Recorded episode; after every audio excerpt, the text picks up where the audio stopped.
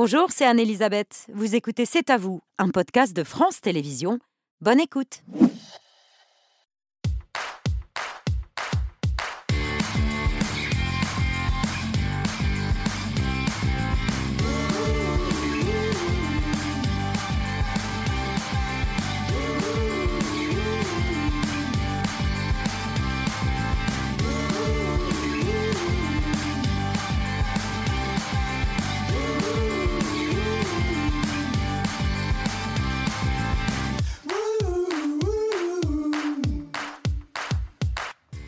Bonsoir, bienvenue dans cette On est très heureux de vous retrouver. On est ensemble jusqu'à 21h pour toute l'actualité de ce vendredi 8 septembre avec Émilie, Mohamed, Patrick et Laurent. Salut à tous les quatre. Bonsoir, Émilie, votre choix de l'actu du jour Une toute petite bête qui provoque la panique dans les cinémas à Paris. Quelques salles ont été envahies par des punaises de lit. Et ça inquiète notamment euh, Nicolas Roux de Bézieux. Euh, les punaises ont changé sa vie. Euh, elles ont infesté son domicile et du coup, il a changé de carrière. Il est devenu expert en punaises. Il nous explique s'il faut s'inquiéter et surtout comment s'en débarrasser. Nicolas Roux de Bézieux sera dans un instant sur notre plateau. Mohamed, votre story. Il est l'une des stars du feuilleton Plus belle la vie. La nuit du 3 au 4 août dernier, Marwan Bereni aurait provoqué un accident violent. Depuis, plus aucune nouvelle de lui. Patrick, votre édito. Je vous parle de l'appel lancé par euh, Charlie Hebdo cette semaine contre euh, le retour euh, éventuel au Danemark du délit de blasphème. En réalité, le gouvernement de Copenhague veut mettre fin à une épidémie, à une vague d'incendies, d'autodafé du Coran, notamment en Suède et au Danemark ces derniers mois. Et on fera réagir sur ce sujet notre invité, Benjamin Stora. Bonsoir. Bonsoir. Merci de votre présence à l'occasion de l'arrivée de Constantine à Paris 1972.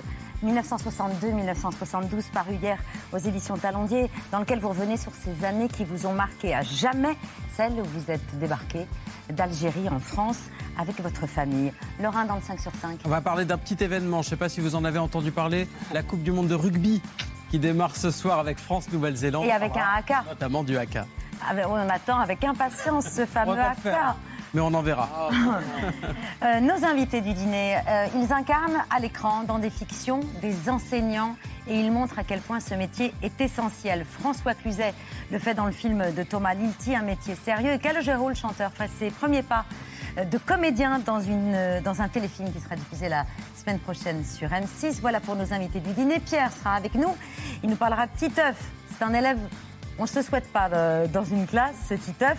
Voilà pour le programme. La cuisine ivoirienne sera à l'honneur avec notre chef ce soir, Ingrid Dao. On commence tout de suite par l'édito de Patrick.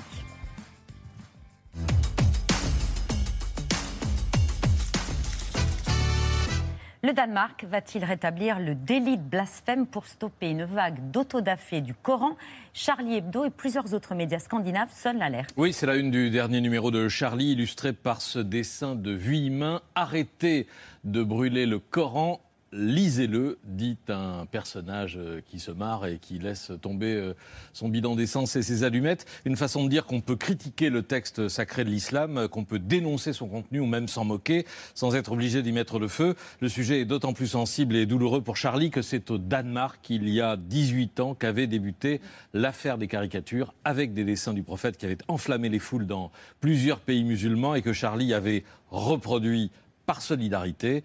Le Danemark a aboli le délit de blasphème en 2017, deux ans après le massacre à Paris de la rédaction de Charlie. D'où vient ce mouvement d'incendie du courant dans les pays nordiques? De quelques fanatiques, qui ne sont pas très nombreux, mais on les voit beaucoup. C'est d'abord un, activiste d'extrême droite, Rasmus Paludan, qui déclenche les, les, hostilités en janvier pour protester contre le veto de la Turquie à l'admission de la Turquie, euh, à l'admission pardon de la Suède dans l'OTAN. Ensuite, c'est un réfugié politique irakien qui lui emboîte le pas en, en Suède, un chrétien qui se dit animé par une haine de l'islam, euh, Momika multiplie les, les autodafés du, du Coran devant les caméras. Il est à son tour imité au Danemark voisin par un activiste d'extrême droite, comme ici euh, fin juillet à Copenhague devant le ministère des Affaires étrangères.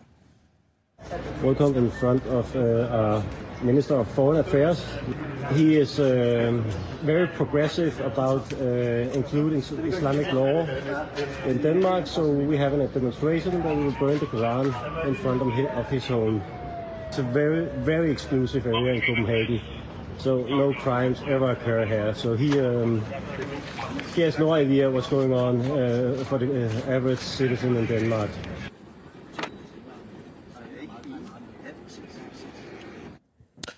On voit la- toute l'absurdité du truc. C'est un type tout seul avec un Ah non, briquet bon, et son pote au mégaphone, protégé par un, un cordon de police au nom de la liberté d'expression et de la liberté de manifester, qui est sacrée euh, en Suède et au Danemark. Mais depuis, euh, ça ne s'arrête pas. Il y a encore eu 10 arrestations le week-end dernier en Suède, euh, à Malmö, après un incendie de Coran organisé toujours par euh, Salwan Momika, ce, ce chrétien irakien, devant 200 personnes. Des incendies qui allument d'autres feux dans le monde musulman. Évidemment, l'ambassade de Suède en Irak a été attaquée à deux reprises et incendiée euh, la deuxième fois.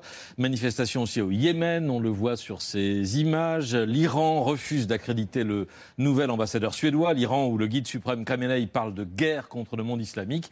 Mais c'est donc au Danemark que la coalition au pouvoir, qui va euh, des sociodémocrates au centre droit, veut changer la loi. En restaurant un délit de Non, pas officiellement. Le projet vise à interdire, je cite, tout traitement inapproprié d'objets ayant une signification importante pour une communauté religieuse, délit qui concernerait toutes les religions et qui serait passible de deux ans de prison ou qui serait interdit de, piétiner, de brûler, de maltraiter, tout ce que vous voulez. Un, texte sacré, mais en fait, évidemment, ça vise à arrêter cette vague d'incendie des Corans. Le ministre danois de la Justice assure que la loi ne couvrira pas les caricatures, mais le symbole est terrible, celui d'un pays d'Europe démocratique qui change sa loi sous la pression euh, de dictatures religieuses. Ce que veut dénoncer Charlie Hebdo, c'est le rétablissement, euh, je cite, d'un délit moyenâgeux qui ouvre la porte à toutes les censures et va à l'encontre de tout ce pourquoi se sont battus intellectuels, artistes et responsables politiques en Europe depuis deux siècles. Les Iraniennes, dit encore Charlie, euh,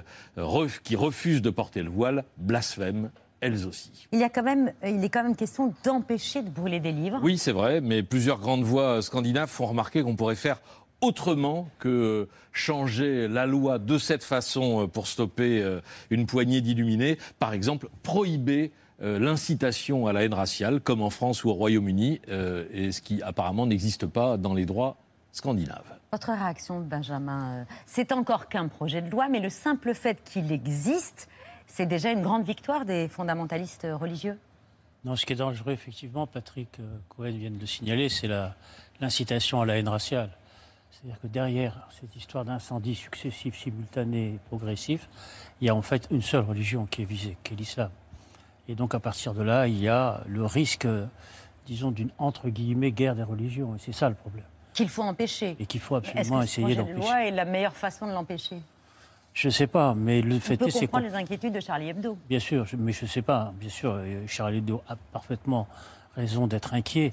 En même temps, il faut chercher plus les moyens, d'arrêter ce type de conflit plutôt que euh, d'appuyer sur des principes de manière très abstraite, indépendamment du contexte historique, qui est celui, on le sait, euh, disons, d'un rejet de l'islam dans une partie de l'Europe, en particulier une partie de l'extrême droite. La question religieuse s'invite dans tous les pays occidentaux. Depuis lundi, l'abaya et le camis sont interdits dans les établissements scolaires en France. Décision validée hier par le Conseil d'État. Un père de famille a été placé en garde à vue à Clermont-Ferrand après avoir proféré des menaces de mort à l'encontre d'un proviseur qui avait refusé l'accès au lycée à sa fille, euh, qui portait une abaya. Il a été relâché cet après-midi. Il sera jugé en octobre. Gabriel Attal, le ministre de l'Éducation nationale, a réagi à cette affaire. Ce sont euh, des menaces qui sont extrêmement choquantes. J'ai eu hier euh, le proviseur au téléphone. Et évidemment, euh, je lui ai assuré euh, tout mon soutien, celui du gouvernement, de l'État et plus globalement, je crois, de nos concitoyens face à ces menaces qui sont inadmissibles et inqualifiables. Je le dis, pour moi, les choses sont claires. C'est la loi, toute la loi, rien que la loi. On entend la fermeté de Gabriel Attal. C'est le prix à payer pour que la laïcité soit respectée et que chacun puisse vivre en bonne intelligence les uns avec les autres. Oui, moi je crois effectivement qu'il faut respecter les lois de la République et il y en a une en particulier, c'est la loi de 2004 qui existe déjà et qui est celle pour interdire les signes religieux à l'école. Donc il faut l'appliquer. Euh, je ne vois pas la nécessité à chaque fois, de manière périodique, de renouveler des actes, des, des projets, des lois, etc. sur cette question-là. Je crois qu'il faut appliquer la loi. Ça, c'est la première chose que je voudrais Donc dire. déjà préciser l'interdiction de la baïa en particulier, c'était pas nécessaire. Bien sûr. que- Si. Si, je pense que c'était nécessaire s'il y a un développement, bien entendu. Mais il faut appliquer la loi. C'est ça, c'est ça que je veux dire. Et que deuxièmement, Moi, l'abaya, je n'ai pas connu ça étant enfant jusqu'à l'âge de 12 ans dans ma bonne vieille ville de Constantine. C'est quelque chose qui n'existe pas en provenance du Maghreb. C'est quelque chose qui vient du Moyen-Orient. Le djellab, le haïk, tout ce qu'on veut, mais pas ça. Donc il y a bien une influence étrangère à travers cette, entre guillemets, mode vestimentaire sur lequel il faut s'interroger, bien sûr, et, pas simplement une question religieuse, mais une question politique. Dans votre livre, vous racontez comment votre famille a dû quitter l'Algérie euh, en 1962 jusqu'au bout, c'est-à-dire jusqu'au mois de juin de cette année-là. Votre père a voulu garder euh, ses deux employés musulmans malgré les tensions, malgré le boycott des commerçants juifs. Il tenait à ce lien. Oui, parce que d'abord, il avait grandi et vécu dans une région très particulière d'Algérie qui était les Aurès, euh, le cœur de, l'Algérie, enfin, un des, cœurs de l'Algérie. Donc il a été élevé, disons, et il a grandi dans cet environnement. Il a fait aussi des études de droit musulman. Il était diplômé en droit musulman. Donc il savait de quoi il parlait. Il connaissait la- la- l'islam, non pas simplement comme une religion, mais comme une civilisation. Ce que malheureusement beaucoup de gens ignorent, c'est que c'est une civilisation avec bien sûr ses, ses règles, l'architecture, la poésie, la peinture, la philosophie, bien entendu. Et donc il avait plutôt, disons, tendance à regarder cette, cette chose-là hein, euh, dans l'islam plutôt que euh, uniquement la- l'aspect, disons, de, la rivalité, du conflit, de la violence et de la guerre. Donc bien entendu, on a été élevé, enfin moi j'ai été élevé dans cette perspective-là. La décision du départ, vous la racontez, euh, Benjamin Stora, avec votre père qui considère que, que c'est allé trop loin, que l'irréparable a été commis et que les Juifs ne seront plus en sécurité dans l'Algérie indépendante. Il s'est passé trop de choses ici, dit-il. Oui, parce qu'en en fait, l'inquiétude portait sur le statut futur des Juifs d'Algérie.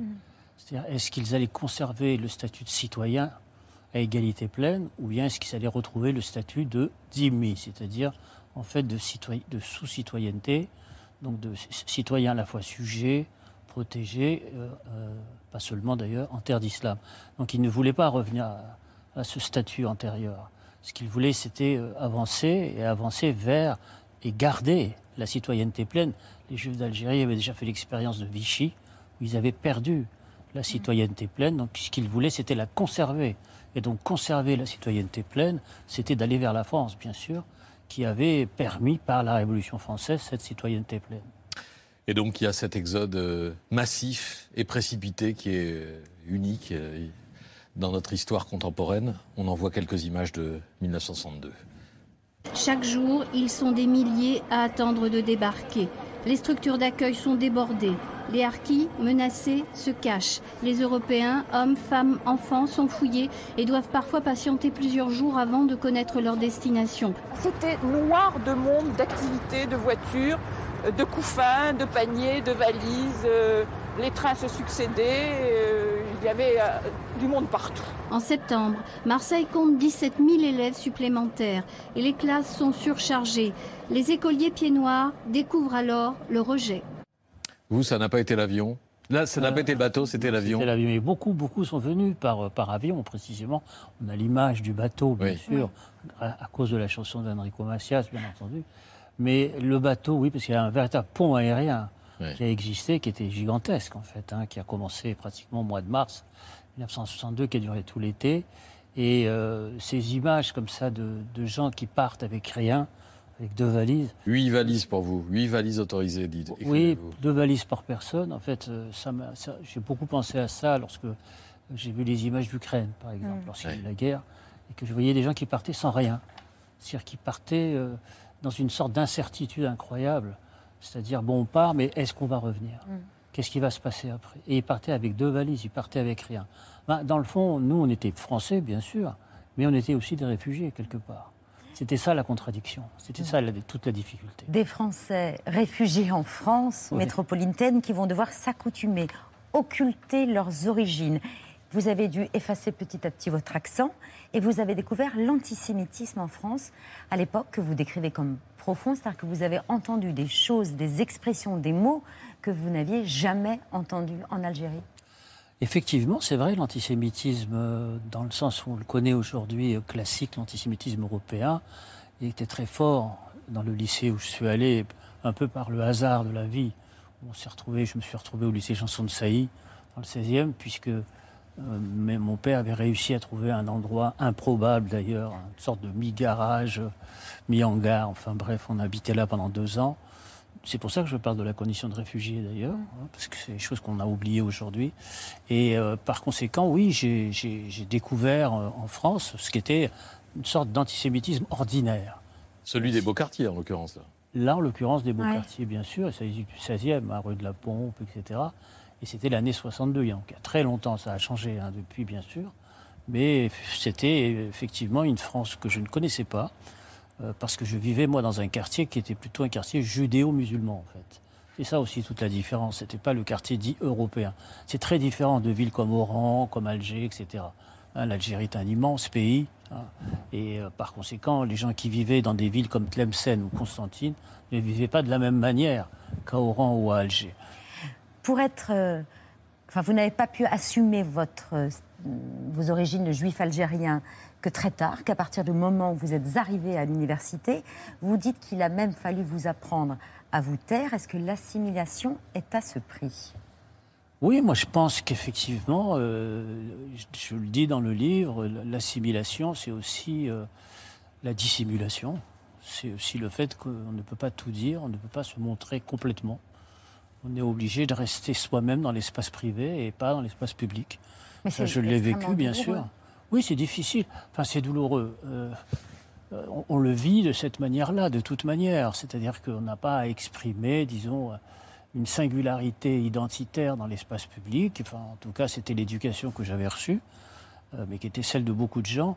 Et, par conséquent, ce qu'on appelle l'assimilation, à l'époque, on l'appelait déjà comme ça, et pas l'intégration, ben, ça signifiait tout simplement être comme tout le monde, faire comme tout le monde, ne pas se distinguer. Mais est-ce que s'assimiler, ça veut dire effacer ses origines, comme le demandent certains politiques à l'extrême droite? Non, précisément, parce que mm. ce que je dis aussi dans mon livre, c'est que cette forme d'assimilation, de séparation, hein, par conséquent, elle signifie pas euh, faire disparaître l'origine, mais d'additionner à l'origine quelque chose de nouveau. Moi, je le dis dans le livre, je ne suis pas un éradicateur, dans le sens où il faudrait supprimer, disons, une origine au profit d'une autre origine. Je suis pour l'addition, mm. la pluralité, et non pas pour la soustraction des identités. Je suis pour les additionner les unes par rapport aux autres. C'est ce qui fait la richesse, disons, lorsqu'on sait parler plusieurs langues. Dans la ville où j'habitais, on parlait trois langues.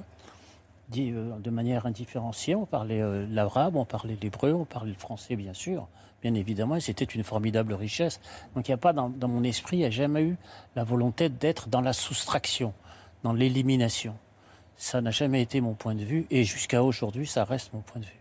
Émilie ce sont des sujets qu'on va beaucoup aborder là dans l'actualité, puisqu'il y a un nouveau projet de loi euh, immigration qui doit revenir devant le Parlement à l'automne. Emmanuel Macron a donné sa vision euh, récemment dans un long entretien euh, au point. Il affirme que nous ne sommes pas submergés en France par l'immigration, mais il précise que la situation que nous connaissons n'est pas tenable et que nous devons réduire significativement l'immigration, à commencer par l'immigration illégale.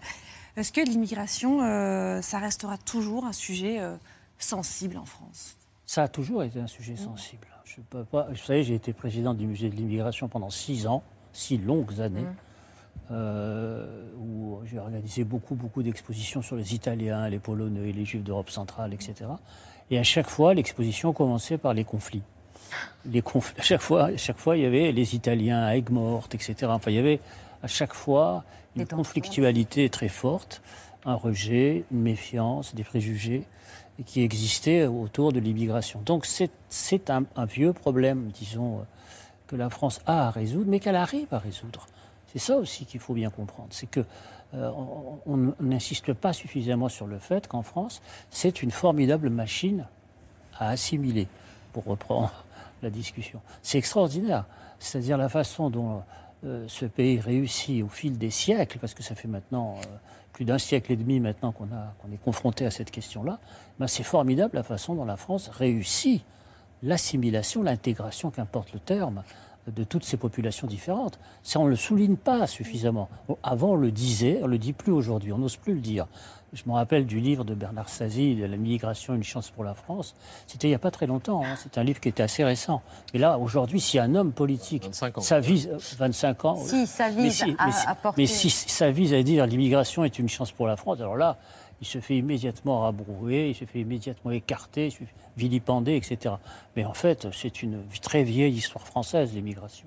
Une dernière question, Mohamed. Oui, euh, Benjamin Stora, en 2020, vous avez accepté à la demande d'Emmanuel Macron de réaliser un rapport sur la mémoire de la colonisation et de, et de la guerre d'Algérie. Euh, Est-ce qu'un jour, les relations entre la France et l'Algérie seront apaisées, apaisées? On sait qu'en France, on sait qu'à Paris, on critique la rente mémorielle euh, des dirigeants algériens. Est-ce qu'un jour, on verra une relation euh, plus sereine entre les deux pays? Pour vous dire très franchement, je pense que ce sera très difficile. Ce sera très difficile parce que la France est restée 132 ans en Algérie, c'est beaucoup, c'est 5, 6, 7 générations. Et donc par conséquent, euh, dire euh, rien ne s'est passé, on va se réconcilier, euh, je ne crois pas à un, seul discours, par exemple, euh, de bonne foi, d'excuses ou je ne sais quoi. Je crois plutôt à une politique, comme je l'ai dit dans mon rapport, à une politique de petits pas, c'est-à-dire d'a- d'addition de gestes symboliques qui touchent les deux sociétés, que ce soit parce que dans les deux sociétés, il y a des groupes très nombreux qui sont concernés par l'Algérie, très très nombreux. Bien sûr, les pieds noirs, les harkis, les immigrés, euh, les soldats français, un million et demi de soldats français sont allés en Algérie. Des millions de personnes sont touchées par l'Algérie. C'est pas un petit phénomène. Donc on a par conséquent à entreprendre un travail très long de pédagogie en fait, de pédagogie en direction naturellement de la société française, de la jeunesse française, de la jeunesse. Hein, de- de- on parle beaucoup, c'est des cités, les quartiers sensibles, etc. Mais il y a tout un. Moi, je sais que je vous dis ça parce que quand je fais des conférences sur sur la guerre d'Algérie ou la mémoire, euh, j'étais à Vénissieux récemment, j'étais à Bron avant, j'étais à Lyon. Il y a à chaque fois 200, 300, 400 personnes jeunes qui viennent m'écouter pour parler de cette histoire parce que c'est pas simplement euh, pour eux, euh, disons, un problème annexe, c'est un problème de définition de leur place dans cette histoire très particulière, très singulière du rapport entre la France et l'Algérie. Donc ce sera très long. Il faut un travail de pédagogie qui sera nécessaire et qu'il faut prendre en charge à bras le corps à l'intérieur des programmes scolaires. Merci Benjamin Stora. L'arrivée, c'est votre histoire, celle d'un exil et de l'apprentissage euh, euh, d'un jeune homme, euh, d'un très jeune homme, là, qu'on voit sur la couverture, euh, qui va embrasser donc sa nouvelle vie. Merci beaucoup d'avoir accepté Merci ce soir notre invitation.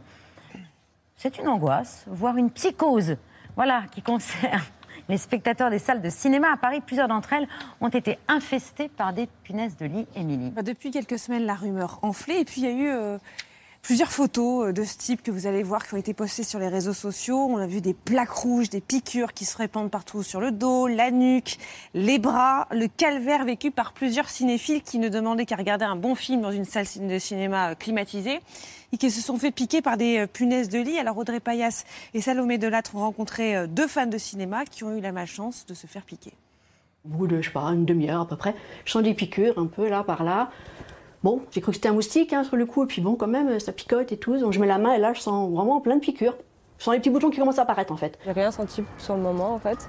Euh, et c'est le lendemain plutôt que euh, euh, je me suis rendu compte que j'avais du coup des piqûres. Je suis rentrée chez moi un peu en catastrophe. je suis habillée, j'ai mis ce que je pouvais au, au congélateur, qu'il ne se lavait pas, tout le reste euh, au, au lave-linge. Je commence un peu à psychoter et à me dire que c'est chez moi et si c'est chez moi, euh, c'est un peu compliqué parce qu'il faut tout, tout, tout, enfin faut se débarrasser de tout quoi. Piquer, c'est pas grave, mais en ramener chez soi, c'est l'enfer, je sais. Donc euh, ça, c'était juste une trouille, pas possible. Alors la petite bête peut-elle nuire à l'industrie du cinéma Voilà à quoi ressemble Ah. une punaise de lit. C'est un insecte parasite qui vit à l'abri de la lumière dans les espaces sombres et qui prolifère à toute vitesse. Ça peut provoquer de vrais traumatismes, d'où l'affaire prise très au sérieux par les patrons euh, de cinéma.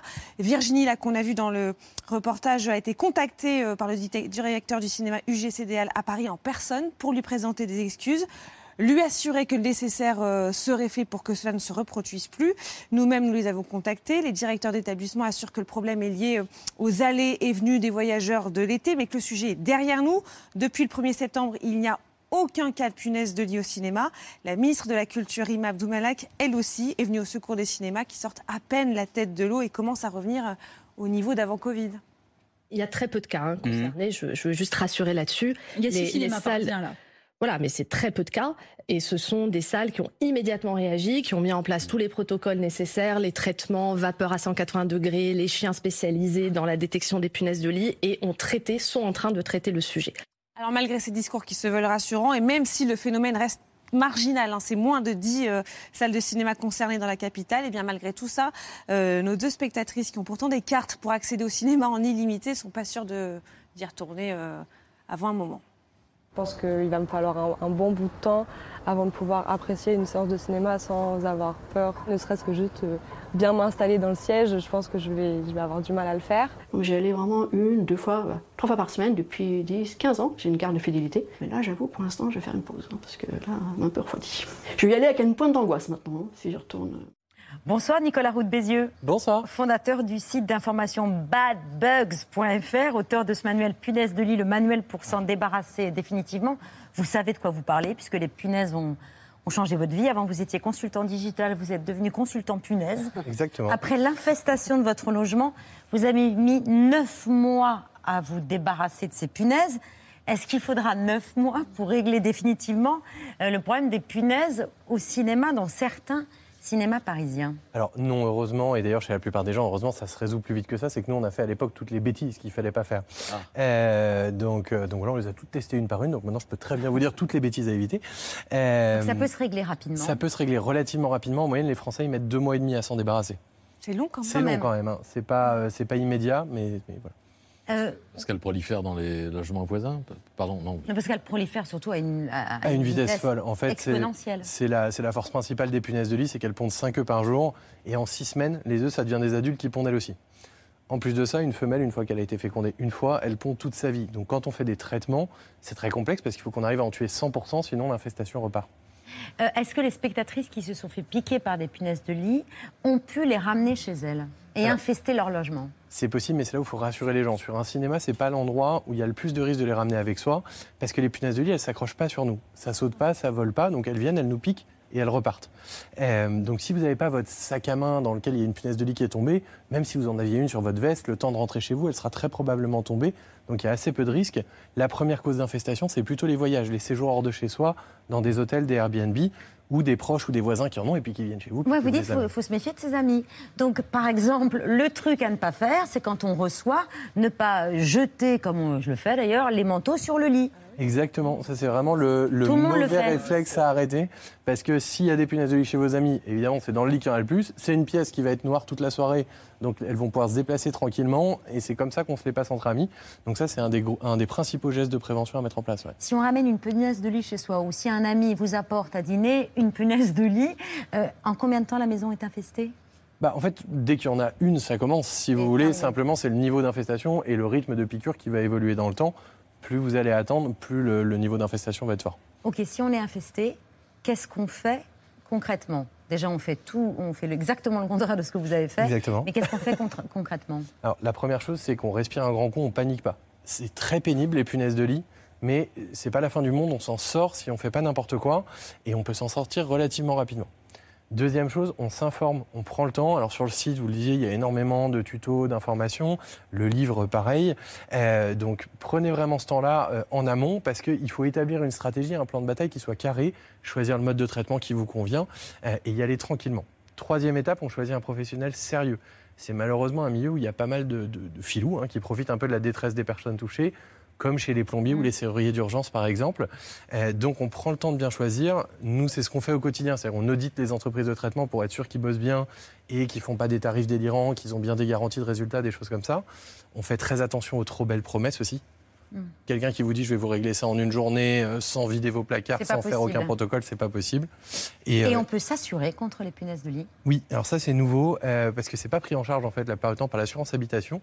Maintenant c'est possible de prendre une petite assurance en plus qui coûte 2 euros et qui vous permet à la fois d'avoir les frais de traitement qui sont remboursés, d'avoir aussi le relogement à l'hôtel d'urgence pour pouvoir souffler un petit peu, un suivi psychologique, ça peut paraître anecdotique quand on n'en a jamais eu, mais c'est très très lourd psychologiquement. Il y a des gens qui font des, grosses décompressions de pathologie.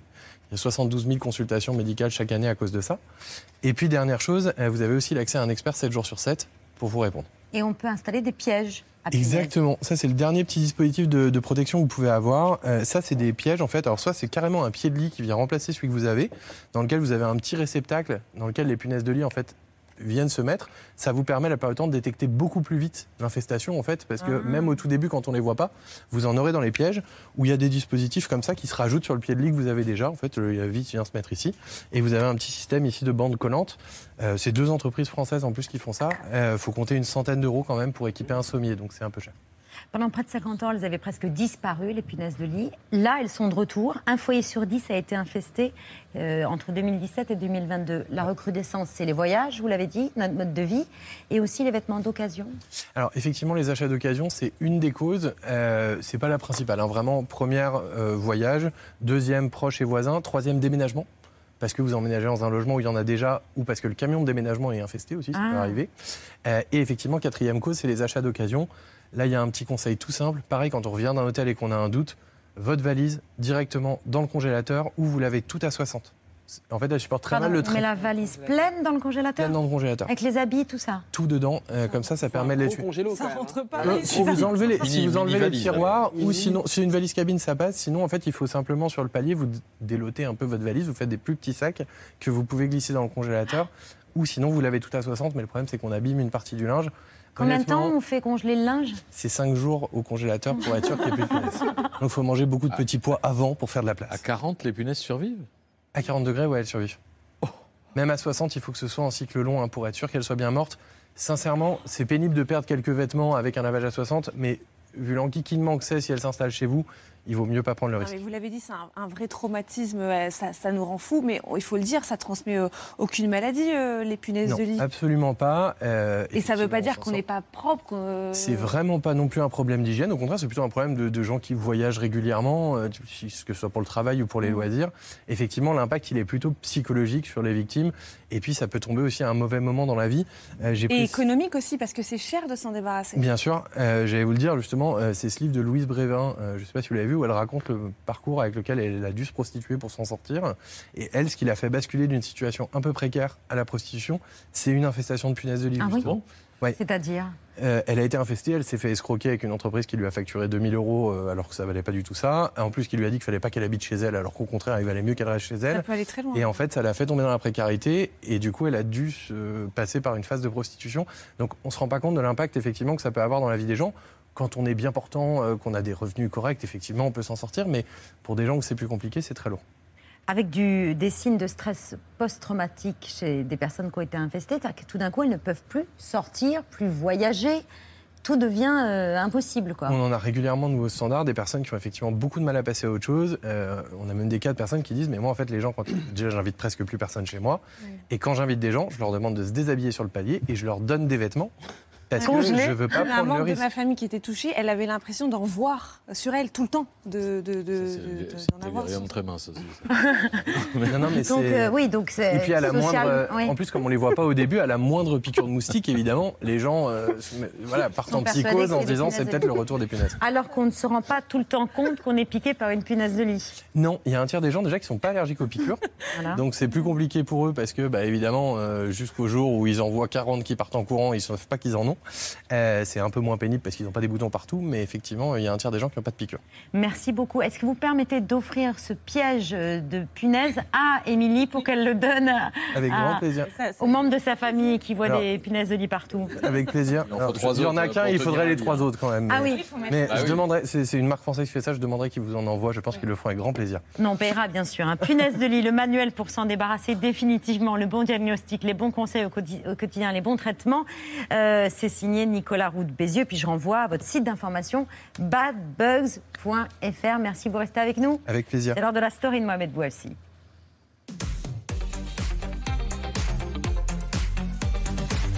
Mohamed, dans votre story, la disparition de Marwan Bereni, c'est l'un des visages phares de Plus belle la vie. Oui, c'était même l'une des stars de, Plus belle la vie. Depuis euh, 2009, les millions de fans euh, de l'ex-série de France 3 s'étaient habitués à son visage. Pour marquer le retour de la série en janvier sur TF1, il apparaissait même en deuxième dans la bande-annonce que vous découvrez à l'écran. Mais tout s'est arrêté dans la nuit du 3 au 4 août, tout près euh, de la boîte de nuit Le Club 400 à Mâcon. Il disparaît alors dans des conditions inexplicables après un accident de voiture.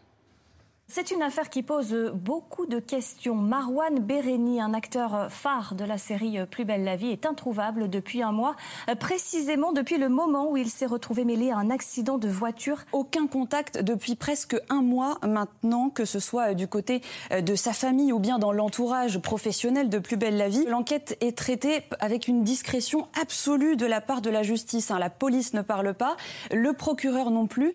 Les témoins de l'accident évoquent une scène d'une violence inouïe. La voiture a roulé sur la victime Sandra avant de repartir. La victime arrive à l'hôpital avec euh, des traces de pneus sur le corps et du cambouis sur le bassin. Elle se verra délivrer une ITT de 28 jours.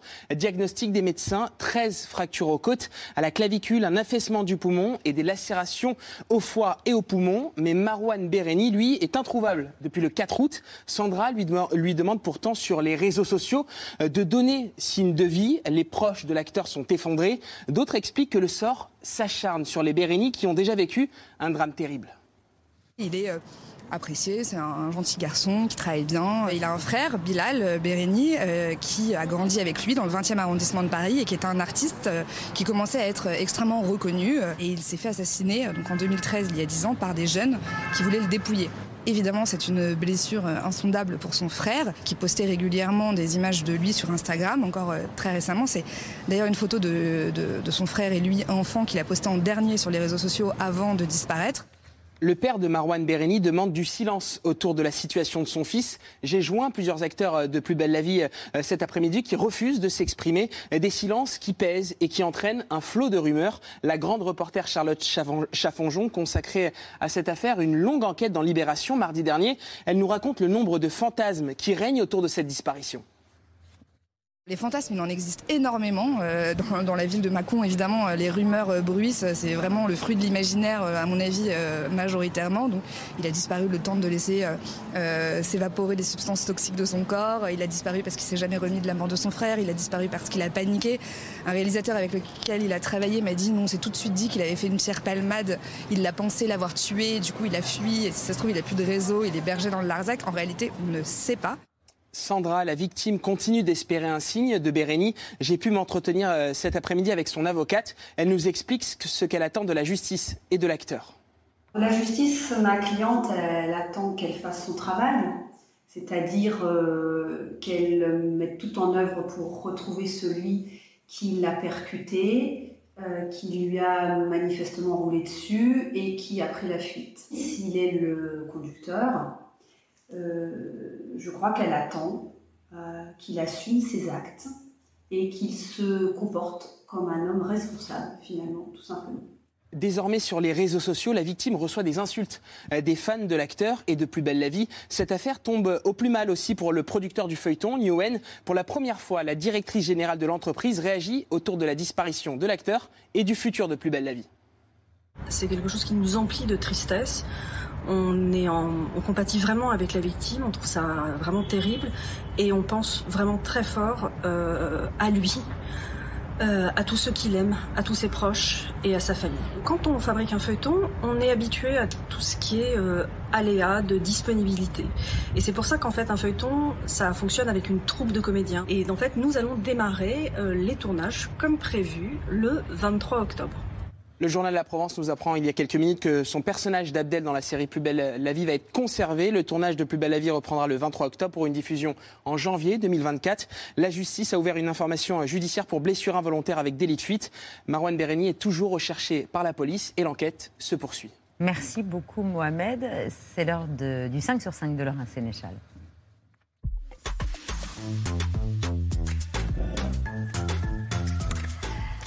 C'est la canicule en septembre. Oui, ça sent autour de cette table euh, d'ailleurs. Oh, pardon, je plaisante. Non, ça 14 départements qui sont en vigilance orange, notamment de France et le centre Val-de-Loire. Ils affichaient 41 degrés hier à 18h. Faut que je me dépêche parce que j'ai du surgelé dessus. Donc ce serait bien que les clients mangent frais. On a toujours connu euh, l'automne, les, feuilles tombées, le, vent. On n'a jamais connu ça. Effectivement, avec des records de température battus chaque jour quasiment euh, en ce mois de septembre, les plantes souffrent autant que nos corps. La vigne, par exemple, impossible de vendanger la journée. C'est clair que le changement climatique, il est là. On a commencé à vendanger le 29 août. Quand je me suis installé, on démarrait les vendanges le 20 septembre. On a plusieurs dégâts. On a donc des, des vins qui sont plus oxydés. Donc en termes de goût, ça serait beaucoup moins joli. Et puis la température du raisin fait que et la couleur et le goût euh, sont complètement transformés. Et on vendange de 2 heures du matin jusqu'à 10 heures à peu près. Et cette chaleur inhabituelle, elle est due à ce qu'on appelle l'effet oméga. Regardez, un anticyclone coincé sur la France entre deux gouttes froides, ça dessine le symbole oméga. Et forcément, vous l'avez compris, si nous, on souffre de la chaleur, eh bien, le Portugal, l'Espagne d'un côté, la Grèce, la Turquie de l'autre, sont au contraire sous des trombes d'eau, des inondations qui ont même fait 15 morts en Grèce et en Turquie. Et à l'autre bout du monde, le ciel tombe aussi sur la tête des Chinois à Hong Kong. These days, especially like today, there was also flooding in the city. Water was about a metre in, in the middle of the road. It's been a bit of a, a painful experience, but it's, you know, black rain in Hong Kong. So many water inside the, the empty house. So scared. Et en France, la chaleur va encore durer jusqu'à dimanche. Ensuite, ça devrait enfin se rafraîchir. C'est dans cette chaleur que démarre ce soir le mondial de rugby. Oui, la Coupe du Monde chez nous en France, avec en plus la meilleure affiche possible, un France-Nouvelle-Zélande euh, ce soir. Les supporters sont déjà chauds. Audrey Payas, Benjamin Delmas se sont rendus à la fan zone, place de la Concorde à Paris. Je pense qu'on est assez serein pour ce match-là, mais c'est quand même un match important pour, euh, pour la Coupe du Monde. La France va gagner, euh, c'est clair. Bien sûr. C'est clair. Ah, Chica, chica, chic. Aïe, aïe, aïe.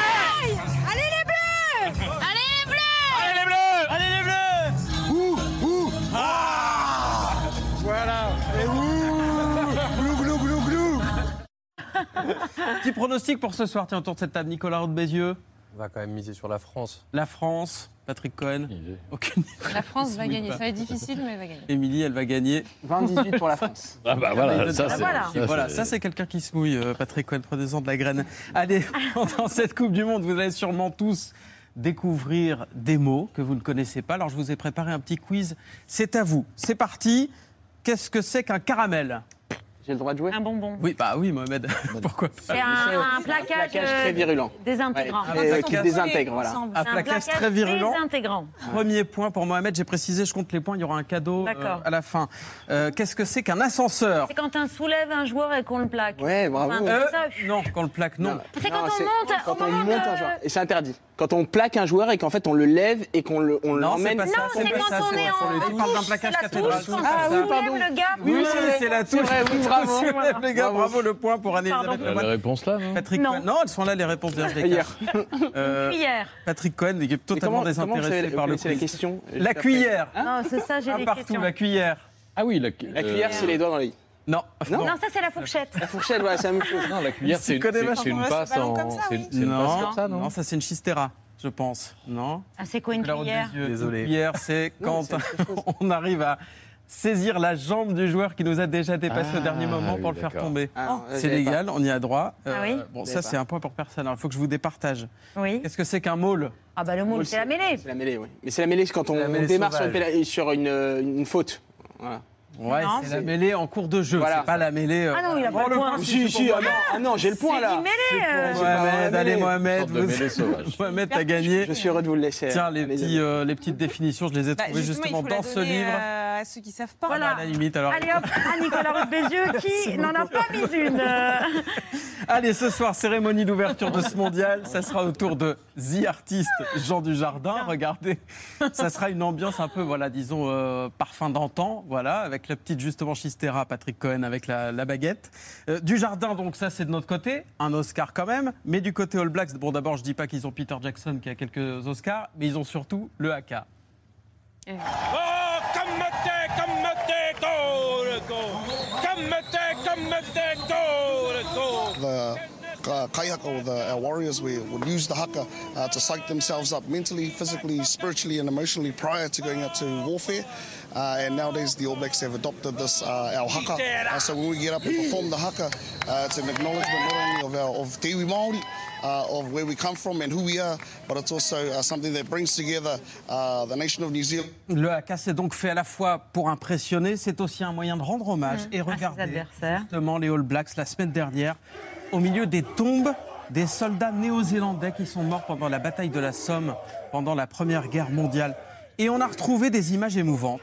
Celle d'un match de rugby qui date de 1917, justement en pleine guerre mondiale. Des Néo-Zélandais jouent contre des Français à Vincennes, près de Paris.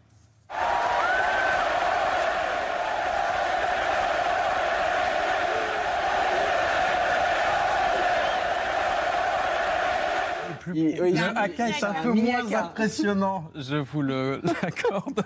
On va pas se mentir que celui d'aujourd'hui. Euh, par contre, sur le terrain, c'était tout aussi impressionnant. À l'époque, victoire des All Blacks, 40 à 0 Ah contre la France. Pour finir, pour le plaisir, 1963, voici le premier personnage de l'État néo-zélandais. Vous savez qui c'est, Patrick Cohen? Elisabeth II. Elisabeth II, merci. Anne-Elisabeth Lemoine. Il est complètement Quel à côté. talent. hein. Il est hors du coup que Patrick Cohen ce soir. Elle est en visite en. Nouvelle-Zélande, regardez. À Waitangi, première étape de leur séjour en Nouvelle-Zélande, la reine Elisabeth et le duc d'Édimbourg se sont fait présenter la haute société locale avant d'entendre 10 000 Maoris en costume traditionnel exprimer bruyamment leur allégresse.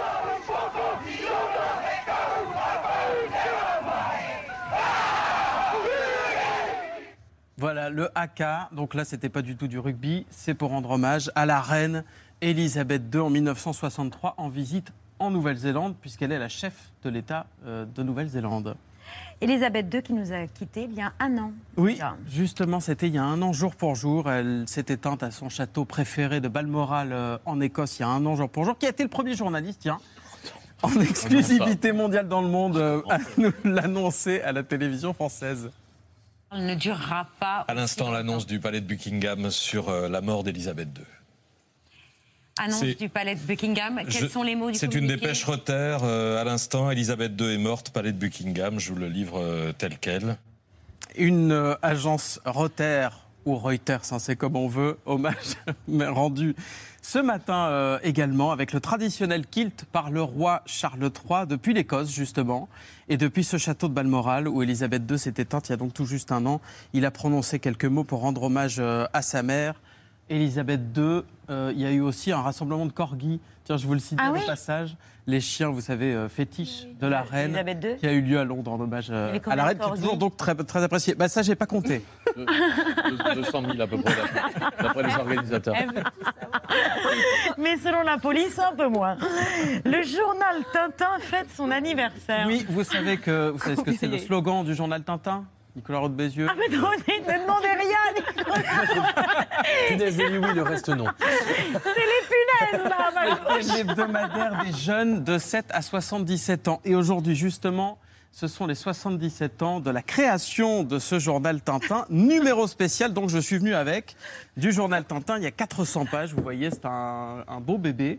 400 pages hommage. Il y a plein d'auteurs qui revisitent les héros, euh, souvent de leur propre enfance. hein, des auteurs, euh, euh, il y en a certains qu'on connaît, qui ont travaillé même pour le journal Tintin, comme Van Damme, qui a notamment créé 13. Il y a aussi, on lui a parlé tout à l'heure, Philippe Xavier, c'est le créateur de la série Tango.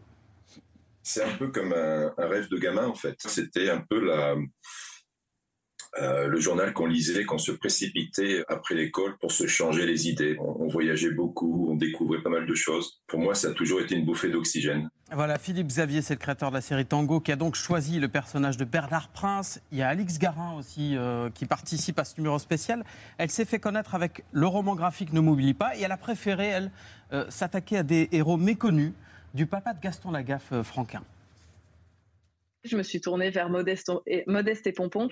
C'est vrai que moi, je ne l'ai pas connu de mon vivant, je ne l'ai pas lu, mais comme j'ai étudié la bande dessinée en école d'art, c'est vrai que ça fait partie de l'histoire de la bande dessinée, ça fait partie des journaux qu'on a étudiés, qui ont vu émerger des auteurs qui ont tellement marqué leur temps. Modeste et Pompon qui ont été créés dans le journal Tintin. Ah, dans le journal Tintin. Par André Franquin, C'est effectivement. Ben oui, parce qu'il y a des auteurs qui ont fait des allers-retours. euh, D'accord, mais Franquin, il publiait dans Spirou, pour- Alors, principalement. Je sais que vous êtes un. Le un- grand concurrent un de Tintin. de grand Mais non, concurrent de c'est- Spirou, d'ailleurs, qui n'a pas été créé pas. par Franquin, mais euh, c'est. Franquin qui l'a euh, fait grandir. Il y a plein d'auteurs qui étaient au journal Tintin, Peyo et les Schtroumpfs.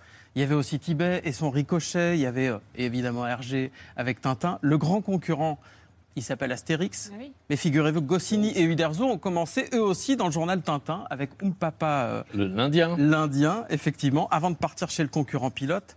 Créé donc Astérix en 1959. Pourquoi je vous en parle? Eh bien parce que justement, aujourd'hui, le petit Gaulois va revenir avec euh, un album bientôt, l'Iris Blanc, ça va sortir fin octobre. Mais justement, aujourd'hui a été diffusée la couverture du prochain album. Vous voyez, l'iris blanc, c'est signé Fab Caro et euh, Didier euh, Conrad. Il est, sorti- il est prévu qu'il sorte le 26 octobre prochain. Fab Caro, d'ailleurs, qui a participé aussi euh, à cet album spécial pour les 77 ans euh, du journal Tintin. Ah là, je crois qu'on a fait un, un panorama complet.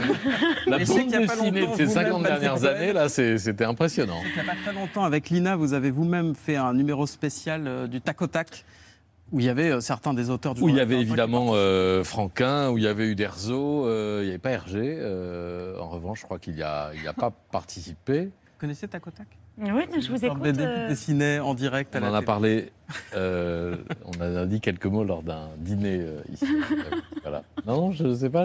Le journal des jeunes de 7 à 77 ans qui fête donc, journal de Tintin, c'est 77 ans. Voilà, vous repartirez pas les mains, les mains vides. En fait, faut être Euh, Nicolas Il a été, Roux dés- de il a été Bézieux. désinfecté auparavant. Donc, euh, il est parfaitement euh, libre de punaises et de toute autre chose. Euh, punaise de lit, je rappelle, de Manuel Ponzon. Oui. C'est- Faut les traiter Ah bon dans le cadre du travail. Ouais, ça se planque dans les livres aussi. En fait, dans tous les petits interstices. Donc effectivement, il faut traiter tous ces bouquins quand on en a chez soi. Moi, je n'ose plus rien toucher. C'est un livre qu'il ne faut pas acheter d'occasion. Je vous recommande de l'acheter neuf plutôt. Et les livres, on les met au congélateur avec, Livre c'est ça congélateur, ça va très bien. Ça se décongèle bien, un livre au micro-ondes. Non, non, ça- les abîme pas du tout. Non, mais quand vous en achetez d'occasion sans rigoler chez un bouquiniste, euh, voilà, passez-les au congélateur en rentrant chez vous. Pareil pour les vêtements que vous achetez sur euh, des sites type Vinted. Euh, vous mettez ça au congélateur quelques jours, au moins vous êtes tranquille. Merci beaucoup pour ce point complet et sur le journal de Tintin et sur les filets de lit. Merci beaucoup d'avoir accepté notre invitation. Vous ne repartez pas les mains vides. Dans un instant, on est très heureux de recevoir François Cluzet. Il incarne un enseignant qui assomme ses élèves avec l'assommoir dans un métier sérieux. Il est en plein doute, mais il est passionné. Et c'est ce dont parle le film de Thomas Litti, la passion de l'enseignement et l'importance de l'enseignement, justement, du collectif, être soudés pour mieux avancer ensemble. Euh, François Cluzet, Thomas Lilti et Calogero euh, sont nos invités du dîner. Calogero qui sera sur la scène de C'est à vous pour un extrait de son neuvième album. On se retrouve dans un instant, l'œil de Pierre consacré à Titeuf, les actualités de Bertrand, le vu et les rats d'auteur, Gilles Gaston Dreyfus et Stéphane de Groot. A tout de suite, on est ensemble jusqu'à 21h.